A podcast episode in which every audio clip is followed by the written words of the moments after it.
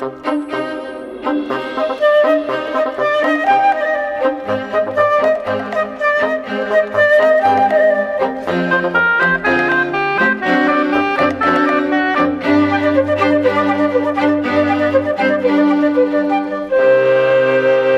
prião é uma proteína que tem uma forma anormal. Esta má formação torna-a resistente à protease, a enzima que a fragmentaria. Na doença por priões, sabe-se que a proteína priónica acumula-se porque não é destruída e sabe-se que acaba por servir de molde para criar ainda mais proteínas mal formadas. Não sabe, no entanto, admite Catarina Rezende Oliveira, porque é que as doenças aparecem, porque são multifatoriais e como é que elas funcionam. Para já fica a nota, todos temos proteínas priónicas. Todos nós temos PRP, proteína priónica, a que nós chamamos constitutiva. Existe no nosso organismo, nas nossas células. Curiosamente, não se sabe qual é a função dessa proteína. É uma proteína que existe na membrana das células, nós chamamos-lhe uma proteína transmembranar. Sabe-se que tem capacidade de ligar metais e de ligar iões, nomeadamente tem capacidade de ligar cobre. Mas, de facto, não sabemos para que é que ela serve.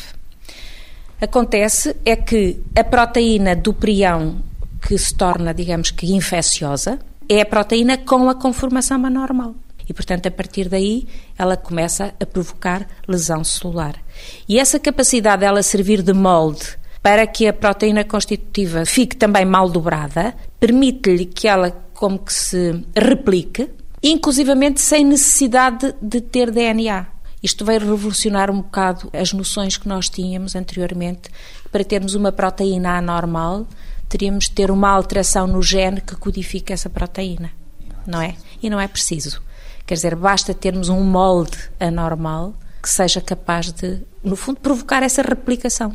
É? Essa proteína anormal começa a acumular-se, os processos que há para remover essa proteína deixam de ser incapazes de a remover e ela começa a, a provocar a desnerescência das células e surge todo o processo neurodegenerativo que está inerente às doenças por priões, não é? Portanto, são doenças complexas em que temos sempre mais do que um fator. Portanto, é impossível pensar de uma maneira muito linear em que temos um fator X que desencadeia Y, porque temos a confluência de múltiplos fatores que levam ao desencadear do processo.